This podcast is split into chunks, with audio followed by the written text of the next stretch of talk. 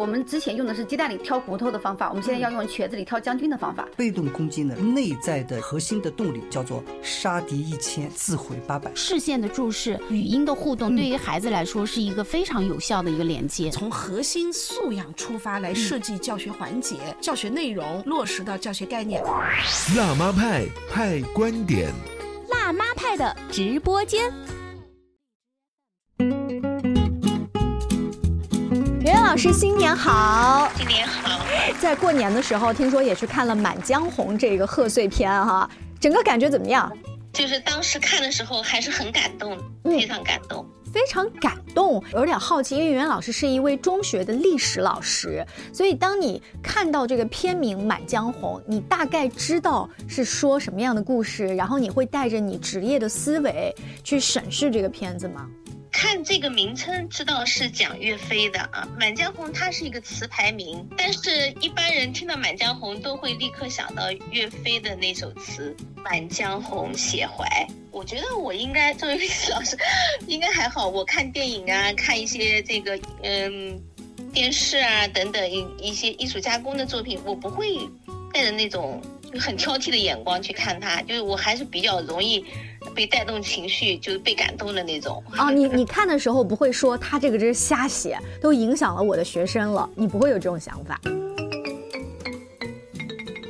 我不会，因为，嗯，怎么说呢？影视作品它肯定不是历史的再现啊。再一个就是影视作品，它总会有那么一些地方，嗯，是值得你去看，就值得你。感动的一些地方吧，我想。刚才圆圆老师也提到了，说你看了还蛮感动的。当时这个这个感动的点在，我可能比较容易被感动。我我有三三个地方，就是就是眼泪就忍不住了。嗯。你第一处呢，就是那个易烊千玺饰演的那个角色少年将军，嗯，军官，对对对，他呢去呃去刮那个那个小兵，嗯，沈腾的那个张张大，嗯张大背上的那个那个字“精忠报国”那四个字的时候，就是那个那个镜头一下子对到他的背上“精忠报国”四个字出来了，我当时就就不行了，哦，比较感动的地方，嗯，就是因因为。因为岳飞的故事我们从小都听听过，对吧？那个精忠报国，就是对于我们那一代人来说非常容易引起共鸣。第二个呢，就是那个那个舞姬瑶琴，嗯，带着那个家，嗯，然后刺杀那个何力的时候，就刺杀何力的时候，那个沈腾，呃，也就是在在边上，因为他被束缚住了，然后他在边上在呐喊，为他呐喊，杀杀杀。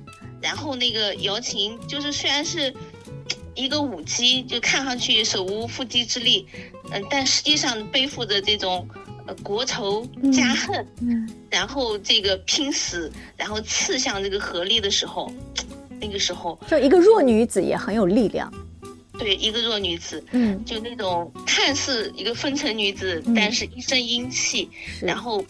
表露出来的那种，就是让我很感动。嗯，那一刻，其实，嗯，好像那个，嗯，由那个儿女情长到那种家国情怀，嗯，呃，然后这一点也是让我很感动。我的父母兄弟，全部都是被金人所杀。我当年流落烟花柳巷，被唤作不知亡国恨的商女。风落尽斜阳，哭了手就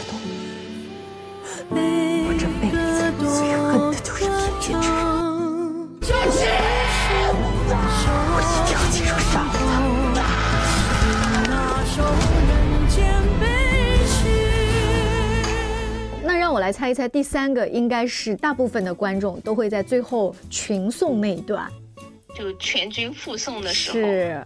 就是很动容，然后他他们这个喊的这个全军覆送的时候，我就想着，嗯，这是全国在附送，全民族在附送，甚至全世界的华人看到这个地方的时候，都会在心底去背诵。这首词的电影最感动人的地方，也是最成功的一个地方。看了之后，你看你对这个电影还是有很多的褒奖的，但是在网络上面还是有不同的声音的。有一些声音呢，就拿出了说这个跟历史上的事实是不一样的，你怎么能够这样写呢？但是历史老师看完之后，就是你分的还特别清楚，就是艺术加工是艺术加工，历史上面你们当你们教学的时候，你们会怎么样去跟孩子引导？就是没有《满江红》这个电影之前，你以前是怎么上历史课讲这段的呀？历史课上，我们讲岳飞，就是把他当做一个历史中出现的一个民族英雄。嗯，然后其实讲岳飞的时候呢，包括其实这个电影它都是有有一个大背景，大背景包括什么呢？一个就是宋朝的时候，他是重文轻武的，嗯，就是他是重视文官，轻视武将，嗯。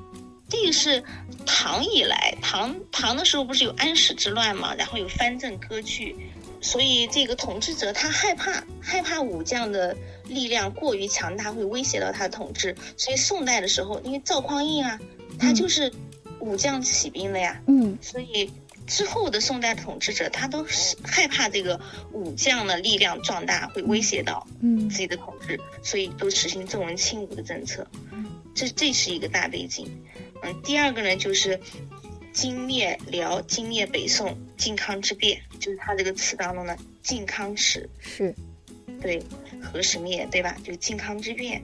然后了解这个大背景，还有呢，就是这个宋高宗赵构，他后来是偏安于南方啊，把都城呢放在了临安，也就是今天的杭州。就了解这个背景之后，再去讲岳飞，你就能够理解，就岳飞。他为什么要这么执着于北伐？对，执着于北伐，为什么就是被这个这样子的一些人，就从这个呃赵构到秦桧，嗯，甚至到他身边的那些同僚们，都会去置他于死地。嗯，刚才圆圆老师提到了一个，我我觉得这算不算是学历史的方法？就不是就这个人物。去学这个人物的东西，好像去写他的所谓的这个思考题，而是要把这个人物放在一个大的背景下，你才能够深深的了解他所有的这个思想是为什么这样，他的行为是为什么会这样。对对对，我们看历史人物的时候，就要把它放在当时的历史条件、历史历史环境下去看待、去评价他，而不能用今天的眼光去衡量那个时候的人们。对，哎，有就像有的时候我们去看，就是你你可以不用去往上打，你干嘛这么辛苦呢？你就在你这个小范围里，不是挺好的吗？就还有很多现在的故事，我们会说像愚公移山，你为什么要去移？其实移那个山的这个事儿很傻呀。但是在那个时候，其实他这个精神就是值得我们学习的，就是在以那个角度去思考，而不是站在我们现在。对，是的，这个是不是学历史？其实它的一个。我觉得好像是一个角度完全不一样。当你学会了那个角度，嗯，东西有些东西才通。对对对，然后这一点也是我们上历史课的时候经常给孩子们强调的。嗯。然后呢，我会我会跟孩子们说，就是你你想通了这一点，然后你再看现实生活中的一些矛盾。嗯。嗯，孩子们跟班主任之间的、师生之间的、母子之间的、嗯，父子之间的。一些矛盾的时候，就可能你就更容易换位思考一些。呃，我在想，这个电影现在这么火，可能你的学生们在这个假期也会看。等到新学期开始的时候，你的历史课如果正好讲到了宋朝的历史，哎，你的讲义当中会不会圆圆老师也加入这么一个篇章？我觉得我至少会把他那个片尾的全军覆送，嗯，然后可以给孩子们看一下，至少最感动的这个地方可以点到。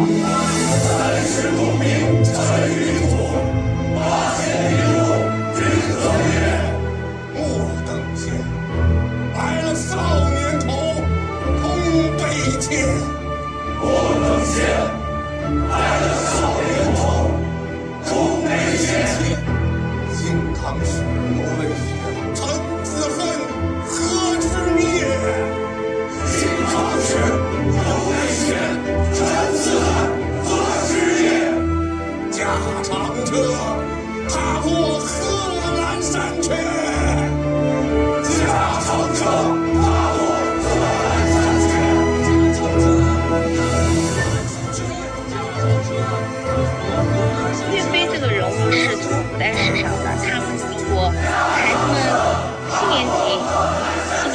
第二个学期就会学习这个内容，而且岳飞这个，嗯，其实应该很多孩子在小学他的阅读的过程中就应该有接触到岳飞了，就是他们在岳飞，嗯的事迹、岳飞的故事，应该还是耳熟能详的。嗯，那受这个影片的这个影响就会怎对，不会被一个电影就会影响到的。嗯，当时电影放完之后，在我们家里面有这样的一番谈话，就是跟外公外婆聊天。当时外公呢就在回忆说，他小的时候其实看岳飞的故事就是小人书。好像是那种连环画似的。他印象当中大部头的《岳飞传》，他好像反而没有小人书印象深刻了。呃，岳飞，嗯，像我们小的时候，要么看小人书，要么听那个刘兰芳的评书《岳飞传》，这个大家应该有印象。嗯，孩子们其实现在也可以回头来去听一听。嗯，嗯嗯，孩子们了解岳飞呢，可以多读一些呃岳飞的相关的一些故事。如果是嗯大一些的孩子，然后阅读的能力更强一些的，可以读一下这邓广明的《岳飞传》。好，那在听节目听到这儿的时候呢，如果你在车上面还没有听得很清楚，可以发阿拉伯数字一到我们的微信公众号后台 C N F M 九八八，我会把圆圆老师推荐的这一个版本的书的图片发给大家。那今天也是很高兴采访到圆圆老师，再一次祝您新春快乐。